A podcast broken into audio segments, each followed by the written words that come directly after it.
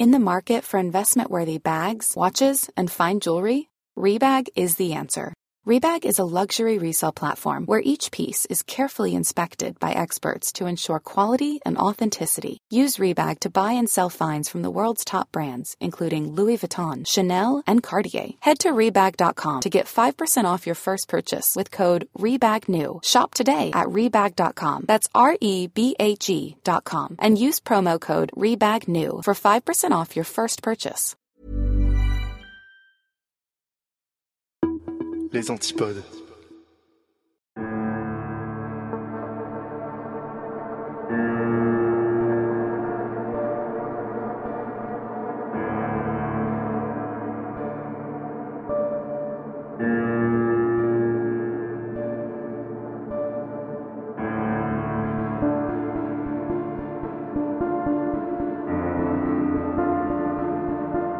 Bonsoir à tous, j'espère que vous allez bien. Petit épisode preview pour vous annoncer les dernières nouvelles de mon Patreon. La première, c'est une nouvelle fonctionnalité de l'application Patreon sur téléphone qui donne maintenant accès à une discussion de groupe entre patrons. Ça nous permet de garder le contact entre nous et c'est plutôt sympa à utiliser et ça me permet aussi de vous donner des nouvelles assez facilement. Donc, s'il y a des patrons qui m'écoutent, n'hésitez pas à l'installer sur votre téléphone pour qu'on garde le contact. Deuxième annonce, j'ai sorti un nouveau rendez-vous privé avec Vanille dans lequel on parle de Riker Webb, un enfant qui a disparu pendant deux jours et qui n'a plus jamais été le même une fois retrouvé. C'est vraiment un épisode super intrigant et je vous invite à l'écouter.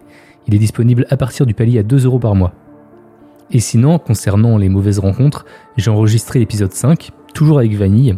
Il est en cours de montage et sera bientôt accessible gratuitement sur Patreon. J'ai bien aimé le faire, je trouve que ce format rend bien mieux à deux en fait. Donc euh, j'inviterai sûrement des gens pour les prochains. Donc voilà pour les nouvelles. Maintenant que vous savez tout, je vous laisse avec un extrait d'un épisode privé spécial film d'horreur que j'ai enregistré avec Zara Molly. On y parle de deux films des années 70. D'abord Amityville de 1979 et Les fantômes du vol 401 de 1978. Bonne écoute. Donc moi je vais te parler de la maison euh, d'Amityville et de tout ce qui s'est passé à l'intérieur. Euh, comme on est dans la thématique film d'horreur, moi du coup j'ai euh, regardé euh, le film Amityville, la maison du diable, film de 79 réalisé par Stuart Rosenberg. Avant de commencer le, le film, déjà je vais te parler un peu de ce que je me souvenais à la base, donc vaguement parce que moi j'avais vu le film de 2005, j'ai jamais vu jamais vu celui de le, vraiment l'original.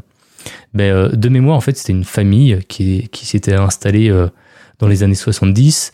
Une nuit, euh, l'un des membres a tué toute sa famille. Pendant- du coup, ouais, pendant la nuit, vers 3 heures et quelques, c'est ce dont je me souvenais. Il avait dit qu'il avait été possédé.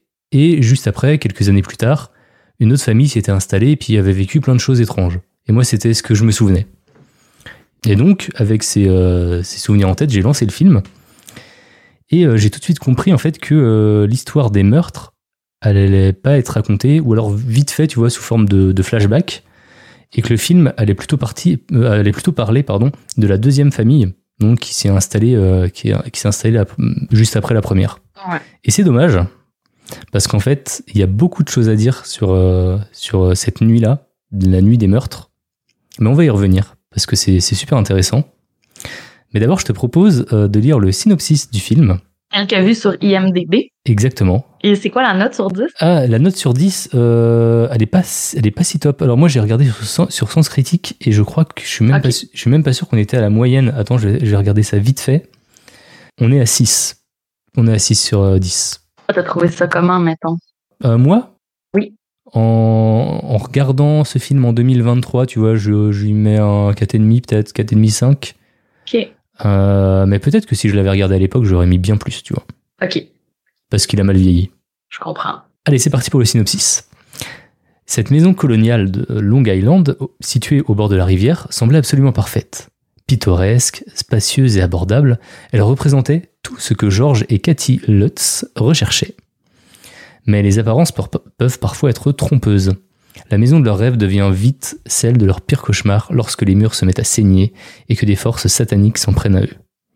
Les Lutz devront quitter cette maison pour sauver leur vie et leur âme, ou se soumettre à son terrifiant pouvoir. Est-ce que ça donne envie comme ça Ça. C'est pas mal, hein? Oui. C'est pas mal. Ouais, moi, ça me donne envie. J'espère qu'après l'épisode, tu vas te ruer pour regarder mon film, comme je vais me ruer pour regarder ton film. Ah, peut-être, peut-être. Ça dépend ce que tu m'en dis. Et, et du coup, tu, tu l'as jamais vu, Amityville? Euh, L'original, je ne crois pas. Ok. Je ne crois pas. Non. Ok, mais t'as vu un des plus récents? Ouais, je pense que j'ai vu le remake. Ah bah celui de 2005, du coup. euh, Ouais, Ok. ouais, c'est ça. Et euh, je suis pas mal sûre que j'ai vu le préquel aussi. celui, du coup, des années 80, un truc comme ça. Euh, mais il y en a, y en a pas un qui est sorti comme en 2010 ou je me trompe complètement? Alors, t'as des films qui sortent tous les ans d'Amityville. Euh, Il y, a, il y a facile une vingtaine, une trentaine de films. hein. Il y a plein de téléfilms, il y, a des- y, a, y a tellement de choses. Euh, On peut s'y perdre. Et il y a des jours, tu peux. euh, Il y a genre Amityville dans l'espace. Hein. T'as vraiment tout. hein. Ok, mais non, mais je me souviens, il y en a un. J'ai le goût de dire euh, 2000, 2010, peut-être 2012. Hmm. Puis il me semble que c'est ça se passe avant le film original. Mais bon, si tu me dis qu'il y a à peu près 20 ou 30 films, là, je pourrais pas te dire c'est lequel que j'ai vu. Ouais, ok. Mais il y a pas genre euh, je suis sûre que c'est celui avec euh, Ryan Reynolds. Ah, celui-là, dans ce cas-là, c'est celui de 2005. OK. C'est le premier que j'ai regardé, moi, bah, du coup, euh, bah, c'était à peu près à l'époque, hein, du coup, j'avais euh, j'avais 16 ans, Ouais, c'est ça. et, et je l'avais bien aimé. Ouais. En vrai, je l'avais bien aimé, mais on en reparlera. Je vais, on va en Ok. reparler. Euh, du coup, nous, notre film, donc, euh, il est inspiré de l'histoire qu'a vécue la famille Lutz euh, dans cette maison. Euh, et d'ailleurs, je trouve que le film a été vraiment très rapide à sortir, parce qu'en fait, cette famille-là, euh, ils ont emménagé en décembre 75, et seulement trois ans plus tard, le film sortait déjà. Quand même exploiter une tragédie là. Ah ouais, ouais, bah, un petit peu quand même. On le sent un petit peu, tu vois. Hmm. Il y avait sûrement un peu d'argent à se faire, quoi. OK, je comprends. Et donc, bah, j'ai lancé le film et on sent euh, direct qu'on est euh, dans les, années, dans les années 70. Comme je te le disais, ça a pas super bien vieilli. Et, et tu vois, par exemple, tu avais The Shining qui est sorti en 80, tu vois, un an après. Lui, je trouve qu'il se regarde vachement bien encore euh, en 2023. Ah ben oui. Tu vois, il est encore ultra flippant, t'as des scènes qui sont super marquantes. Et, et là, tu vois, c'est pas vraiment le cas. C'est sûr qu'ils ont le même budget non plus, j'ai le goût de dire. Et euh, en plus, je trouve qu'il est un petit. Ouais, il est quand même long, tu vois, pour ce qu'il raconte. Euh, il dure deux heures. Et d'ailleurs, en me renseignant un petit peu sur, euh, sur ce film, tu vois, les gens, ils vont plutôt recommander euh, justement le, le 2, qui est sorti trois ans plus tard. Et là, du coup, c'est la, la préquelle du film. Et là, ça raconte l'histoire de la famille précédente. Ça raconte l'histoire des meurtres. Fait ça va les regarder, ça serait comme dans l'autre ordre. Peut-être, peut-être. Et du coup, j'ai pas, Ok. eu, j'ai pas eu le temps de le regarder, mais je pense que celui-là, je le regarderai dans pas longtemps, tu vois, parce que cette histoire m'intéresse plus. OK. Euh, mais bon, j'ai pas non plus passé un, un mauvais moment quand même hein, sur le, le, le premier film, tu vois, ça me ça, ça s'est plutôt bien passé. Mais avant de faire vraiment la critique complète du film, je vais, euh, je vais d'abord commencer par te parler de la, de la vraie maison, de ce, qui- de ce qui s'est réellement passé à l'intérieur. OK. Donc, la maison a été construite en 1928, dans la, donc donc à Amityville, hein, une petite euh, ville côtière euh, sur Long Island. C'est à une heure environ de New York, en voiture. Euh, elle a été édifiée sur quatre niveaux. T'as le sous-sol, rez-de-chaussée, et t'as deux étages. La maison, elle a été créée dans le style, dans le style colonial hollandais, et elle était vraiment très imposante. Elle est toujours très imposante d'ailleurs. hein. Il y a deux petites lucarnes euh, qui sont très euh, qu'on voit dans, dans toutes les affiches des, des- des films, hein, qui sont souvent perçus comme les yeux du diable. On les voit souvent, Ouais, on ouais, on les voit souvent éclairés en rouge, tu sais, dans les affiches de films. Ils ont juste allumé ces lumières-là, tu sais, dans les affiches. Ouais, clairement. Ça fait et ça fait peur en vrai. Hein. Ah oui, c'est une belle maison pourtant, mais c'est sûr que euh, avec les lucarnes ouvertes, euh, Ouais, et surtout que fait. la maison euh, à l'époque, elle était euh, rouge brique. Tu vois, quand Ok. tu, vois, ça Elle était pas blanche comme sur toutes les photos là. En fait, elle a été peinte en blanche un petit peu plus tard. Ok. Elle a été peinte en blanche en fait euh, entre les deux familles parce qu'ils n'arrivaient pas à vendre la maison. Alors ils voulaient la rendre un petit peu moins, euh, un petit peu moins terrifiante, on va dire. Je comprends. Ah oui, c'est sûr. Ok. Donc on ne sait pas grand-chose des premiers occupants euh, entre 1928 et euh, 1965. La première famille qui intervient dans notre histoire, c'est la famille Defoe. Donc tu as Ronald Senior et sa femme. Euh, ils achètent donc euh, la maison en 1965 et s'y installent. Ils y ont élevé cinq enfants. Donc je vais te donner leur âge au moment des faits en 74. Il y avait Ronald Jr., 23 ans. Il y avait Down, 18 ans. Allison, 13 ans. Mark, 12 ans, et John, 9 ans. A priori, l'ambiance à la maison, elle, elle était vraiment pas, elle était pas bonne. Euh, le père de famille, il battait sa femme, il battait ses enfants, et il instaurait un climat euh, de terreur. Tout un homme. Ouais. Et le mercredi 13 novembre 1974, à 3h15 du matin, donc c'est là que qu'intervient cette. On est vraiment dans la fameuse nuit. Euh, je te raconte les faits et puis après on en discute. hein. Ouais. Euh, donc Ronald Jr. prend prend son fusil, un calibre euh, 357 Magnum. Il assassine son père, sa mère, ses deux frères et ses deux sœurs pendant qu'ils dorment dans leurs lits respectifs. Donc cette nuit, elle laisse quand même un mystère derrière elle. D'ailleurs, un mystère qui n'a pas été abordé dans le film. Tous les membres de la famille sont morts dans leur lit et donc, selon l'autopsie, aucun corps n'a été déplacé.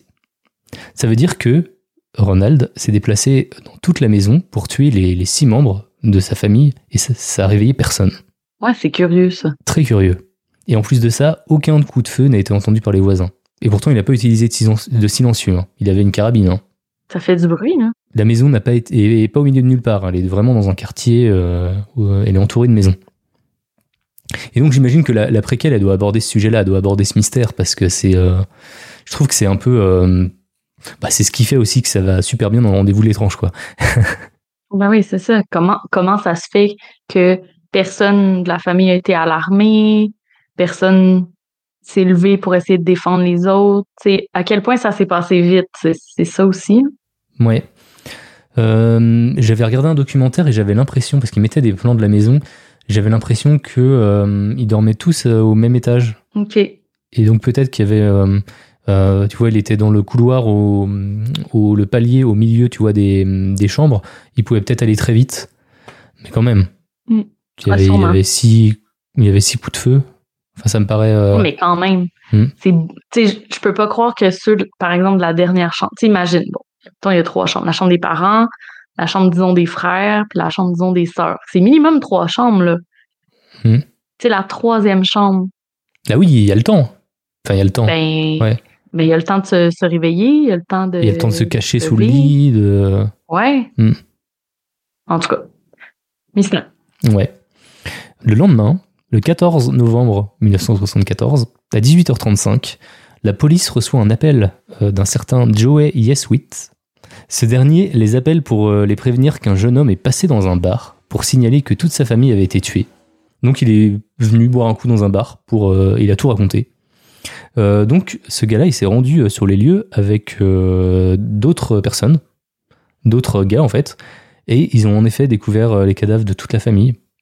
Donc ils ont appelé la police. Dix minutes plus tard, la police elle arrive sur les lieux et constate le meurtre de toute la famille de faux. Au départ, Ronald il indique qu'il est innocent, euh, qu'effectivement il a bien dormi chez ses parents, mais qu'il- a quitté la maison vers 4 heures du matin pour aller travailler, et que pendant la journée il a essayé d'appeler euh, ses parents au téléphone, mais que comme il répondait pas, ben, il est allé les voir en fin de journée, et c'est là qu'il a découvert le massacre. OK. À sa place, euh, je serais pas allé dans un bar, j'aurais directement appelé la police, mais bon. Ben, euh, il y avait peut-être besoin de retrouver un peu de sang-froid. Ouais, ou peut-être, peut-être. Et, euh, et au final, on ne sait pas ce qui se passe dans la tête de quelqu'un quand il découvre toute sa famille morte. hein. Non, c'est sûr. Finalement, au fur et à mesure que les interrogatoires avancent, les policiers doutent de plus en plus euh, de sa parole, parce qu'en fait, il se contredit beaucoup. Et le lendemain, après plusieurs heures d'interrogatoire, finalement, il avoue le crime. Il dit aux inspecteurs, je cite, Une fois que j'avais commencé, il m'était simplement impossible de m'arrêter, ça s'est passé si vite. Tu vois, ça s'est passé vite. Ouais. Et il affirme euh, avoir été comme manipulé par une entité qu'il appelle le diable. Euh, il était d'ailleurs sous l'emprise, sous, sous l'emprise de drogue cette soirée-là. OK. Est-ce qu'on sait quelle drogue? Euh, a priori, c'était juste du, du cannabis. OK. Donc pas, forc- pas forcément de la drogue dure, mais il fumait quoi. En tout cas, on le sait ce que euh, du cannabis, ça peut faire à quelqu'un avec une schizophrénie sous-jacente. Ouais, c'est ça, c'est ça. on Ouais. sait. Mm. Et euh, il indique d'ailleurs euh, qu'une femme aux mains noires et encapuchonnée lui aurait donné l'arme alors qu'il regardait la télé euh, au sous-sol. Malaise. Autre fait troublant, euh, il a été noté que la chemise de nuit de Dawn, donc Dawn c'est sa sœur, elle avait des traces de poudre non brûlée. Donc, ce qui veut dire, euh, en fait, généralement, ces traces s'indiquent euh, qu'il y a un coup de feu qui a été tiré, mais non pas en tant que victime, mais en tant que tireur. Oh! Mais ça peut expliquer, tu sais, si, si le, le, par exemple, la carabine, ben, je pense, si la carabine, eh, c'est un tir comme rapproché, tu sais, par exemple, si Oui. il, il fout la carabine comme dans son vêtement, Mm. c'est comme renfoncé dans sa peau, mais probablement que ça fait moins de bruit si, tu sais, le, en ça tout cas, Ça fait presque un silencieux. En fait, ça veut soit dire ça, effectivement, que du coup, elle était vraiment très proche, et donc, effectivement, ça peut aussi faire silencieux, t'as raison. Ou soit, elle a au moins tiré une fois avec le fusil. ah, ok, intéressant. Ouais, et ça, je vais en reparler après. Et, euh, et le truc, c'est que le- ce détail-là, en fait, il a été passé un petit peu trop rapidement, en fait, dans l'enquête. C'est un peu dommage. Parce que il y a hum, certains experts qui indiquent que euh, Ronald, il a peut-être pas commis euh, ces meurtres tout seul. Et euh, d'ailleurs, dans, dans le rapport du légiste, il a indiqué que trois personnes sont à l'origine des meurtres. Pour écouter l'intégralité de l'épisode et pour soutenir mon travail, ça se passe sur patreon.com slash je suis hop. À bientôt